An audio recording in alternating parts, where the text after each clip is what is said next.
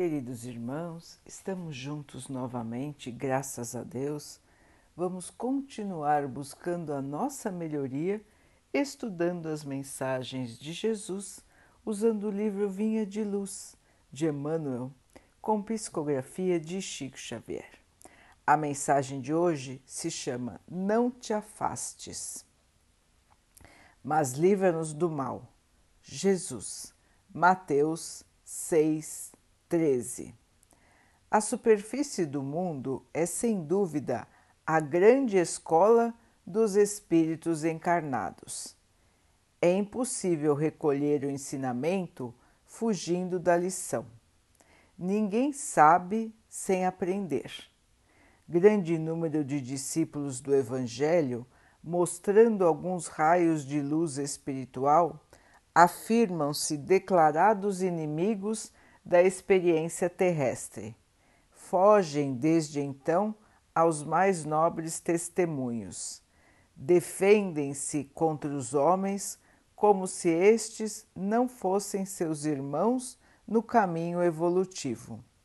Enxergam espinhos onde a flor desabrocha e feridas venenosas onde existe riso inocente e condenando a paisagem a que foram, a que foram conduzidos pelo Senhor para o serviço metódico no bem, recolhem-se de olhos baixos, recuando do esforço de santificação. Declaram-se, no entanto, desejosos de união com o Cristo, esquecendo-se de que o Mestre não desampara a humanidade estimam sobretudo a oração, mas repetindo as sublimes palavras da prece dominical, esquecem que Jesus pediu ao Senhor Supremo que nos liberte do mal, mas não pediu o afastamento da luta.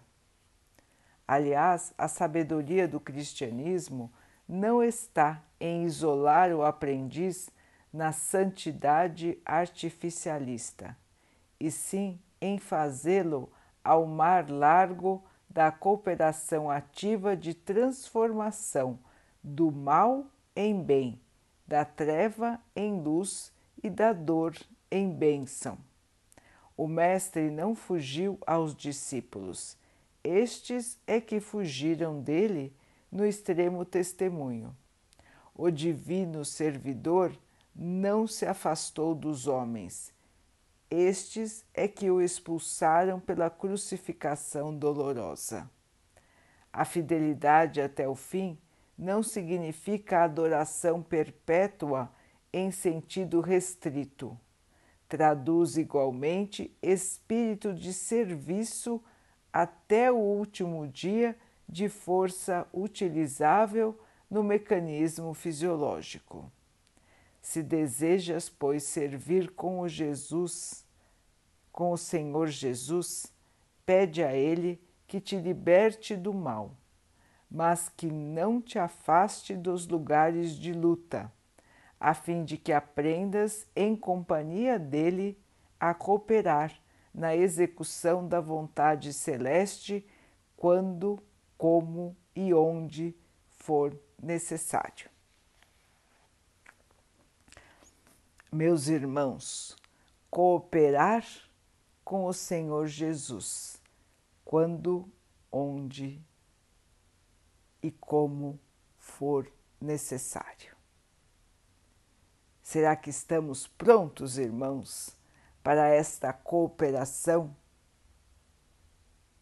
Para estarmos sempre a serviço do Mestre? Para estarmos sempre dispostos ao trabalho no bem, dispostos a passar pelas dificuldades que a vida nos traz, sem perder a fé. É difícil, não é, irmãos? Esse é o desafio que nós enfrentamos todos os dias aqui na Terra. Muita dificuldade Todos nós lutamos para enfrentar os nossos medos, as nossas limitações, as nossas angústias, sempre buscando mais. Quantas vezes nós queremos somente aquilo que é bom, confortável, agradável para vivermos em perfeita harmonia, esquecendo do nosso compromisso aqui na Terra, esquecendo que precisamos aprender no trabalho, que precisamos nos iluminar passando pelas dificuldades, nos purificar passando pelas tristezas. Faz parte, irmãos, da nossa evolução. Trabalhar no bem, purificar o nosso espírito, eliminar os nossos erros do passado, corrigir os erros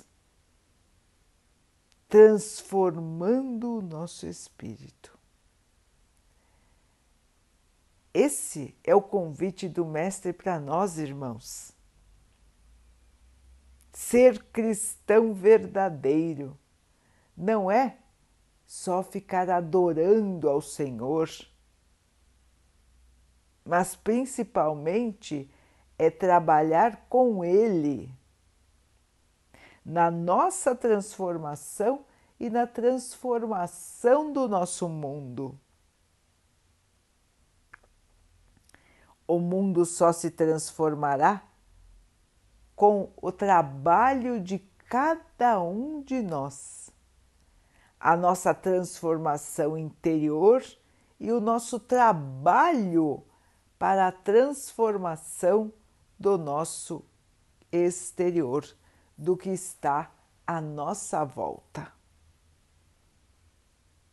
Vejam, irmãos, quanto trabalho está à nossa volta. Vejam quantos e quantos irmãos precisam do auxílio. Quantos e quantos. E nós queremos permanecer somente na adoração? Queremos permanecer isolados do testemunho verdadeiro? O Cristo espera muito mais de cada um de nós. Ele nos deu muito mais. Ele nos mostrou como fazer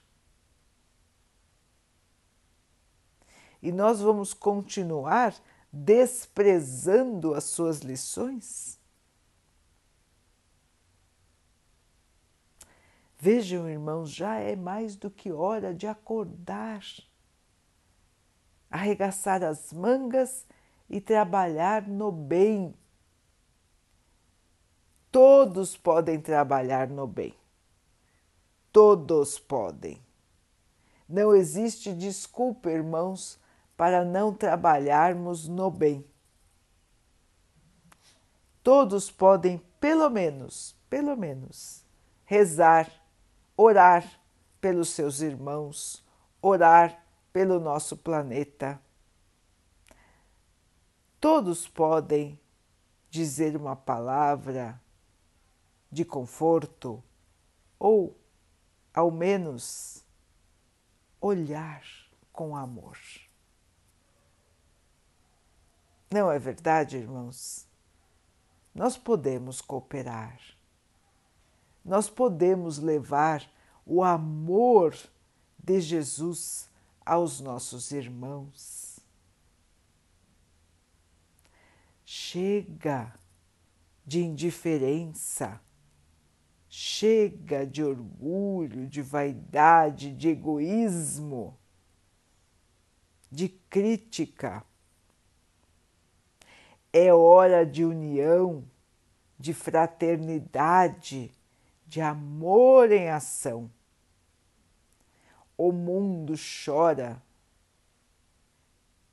e o nosso Mestre se entristece de ver quanto ainda falta para crescermos, quanto ainda falta para que possamos despertar para a nossa real participação aqui na Terra. Irmãos, é hora é hora de trabalhar, é hora de nos conduzirmos na luz, distribuindo também a luz. Olha ao seu redor, meu irmão, olha ao seu redor, minha irmã. Quantas e quantas oportunidades de trabalho te esperam. Chamam por você, rogam, pedem o seu auxílio, a sua participação. É tempo, irmãos, de transformar pelo amor o nosso mundo.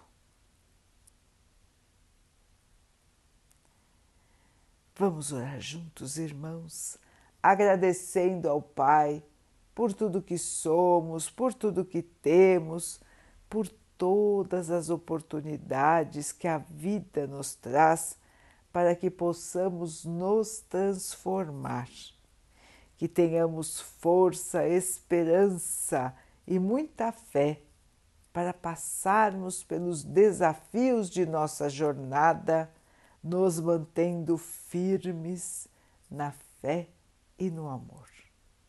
Que o Pai possa assim nos abençoar e abençoe a todos os nossos irmãos. Que Ele abençoe os animais, as águas, as plantas e o ar do nosso planeta. E que abençoe também a água que colocamos sobre a mesa, para que ela possa nos trazer a calma e que ela nos liberte de todo mal. Queridos irmãos, fiquem, estejam e permaneçam com Jesus. Até amanhã.